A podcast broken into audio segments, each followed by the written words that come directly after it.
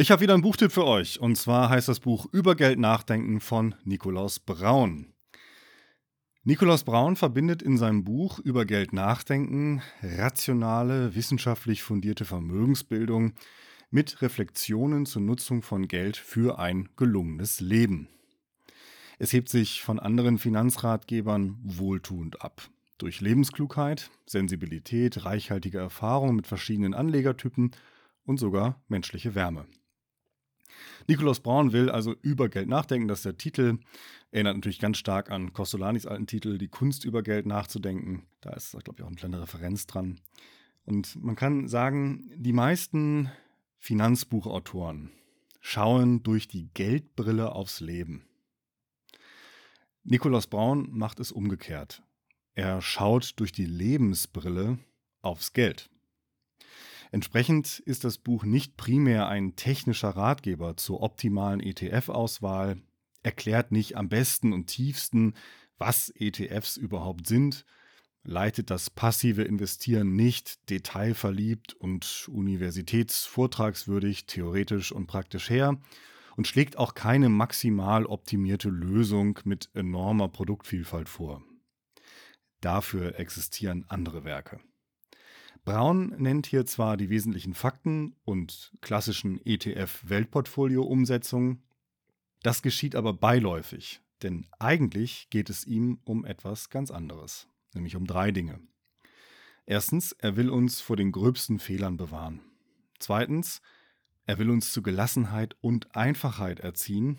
Drittens, er will uns anregen, ein glücksförderndes Verhältnis zu Geld und Vermögen zu entwickeln. Ja, es ist also ein Finanzratgeber ganz rund um das verflixte liebe Geld und seine Rolle in unserem Dasein. Die schlimmsten Fehler beim Investieren begehen wir leider nur allzu gerne. Befasst man sich mit dem Anlegerverhalten, wie es die Behavioral Finance, ein Zweig der Verhaltensökonomie, tut, erlebt man eine kathartische Kränkung. An der Börse wird deutlich, wir sind Affen in Schuhen. Aus der Forschung und seiner langjährigen Beratungspraxis kennt Braun die kleinen und großen psychologischen Tücken sehr genau und er weiß sie auch lehrreich zu präsentieren. Nicht nur anhand abstrakter Fakten, sondern immer wieder mittels selbsterlebter Anekdoten. Nebenbei ist es beruhigend zu wissen, dass auch die Vermögenden, die seine Klientel bilden, der Irrationalität und den menschlichen Schwächen oft näher stehen als kühler Abgeklärtheit. Ein verbreiteter Fehler ist ein zu komplexes Depot. Das hält niemand durch, weil es zu viele Fragen aufwirft und mit Optionen zur aufwendigen Mikroverbesserung mit fragwürdigem Nutzen maliziös lockt. Also zwingt der Autor sich zur Einfachheit. Richtig so. Das ist absolut richtig. Lieber gut durchhalten als perfekt einknicken.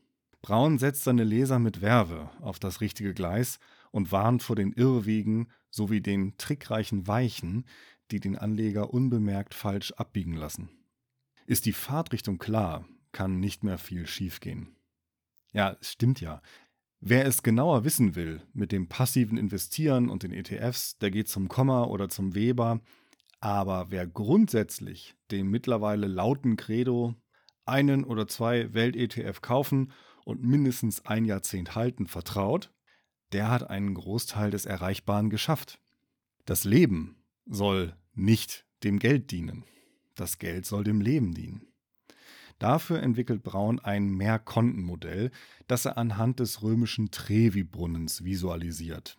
Seit dem nächtlichen dortigen Baden in Fellinis Film La Dolce Vita steht dieser für das lustvolle, spontane, harmlos enthemmte Leben. Und in ihn, in diesen Brunnen, werfen Menschen Münzen, teilweise im Wert von über eine Million Euro pro Jahr. Glück soll das bringen und Liebe. Ein treffenderes, verführerischeres Bild für sein Kontenmodell, in dem es auch einen Topf für lustvollen Konsum gibt, hätte Braun nicht finden können. Neben der Kunst des Geldanhäufens weist Braun auf die Kunst des Geldausgebens hin. Mich vage und vielleicht auch falsch erinnernd an die allgemeine Ökonomie von Georges Bataille, in der die Wirtschaft erst vollständig ist, wenn sie den Verbrauch oder auch krasser die Verschwendung inkludiert. Wie entspannt sich das Verhältnis zum Geld und wie soll es wohin fließen, um die Lebensqualität zu verbessern? Nikolaus Braun stößt uns auf diesen blinden Fleck in unserer Finanzplanung um uns vor dem Verhungern in der Fülle zu bewahren. Klar, das Problem muss man erstmal haben.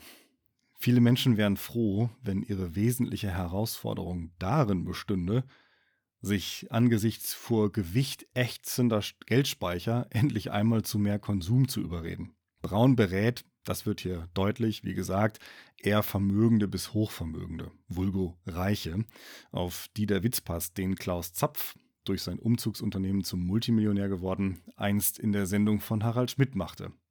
Er musste, ließ er uns wissen, jetzt ein Konto schließen, weil es voll war.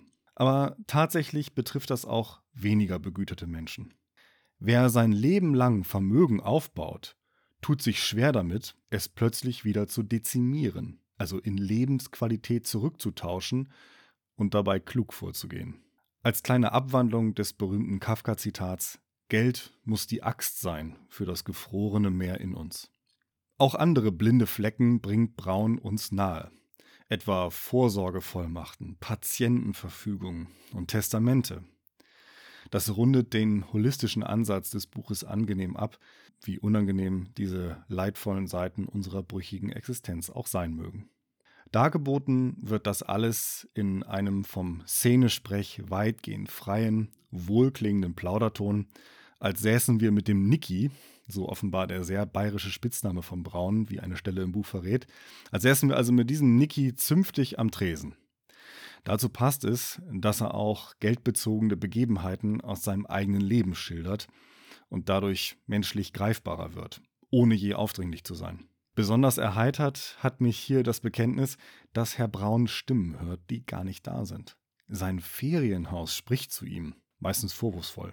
Was es sagt, das müsst ihr aber selber lesen. Das Buch eignet sich für den Anfänger, der einen leichten und doch tiefen Einstieg allgemein in die eigene Finanzplanung sucht, ebenso für den Fortgeschrittenen, der sich verzettelt hat und selbst erzeugten Stress nicht mehr bewältigt.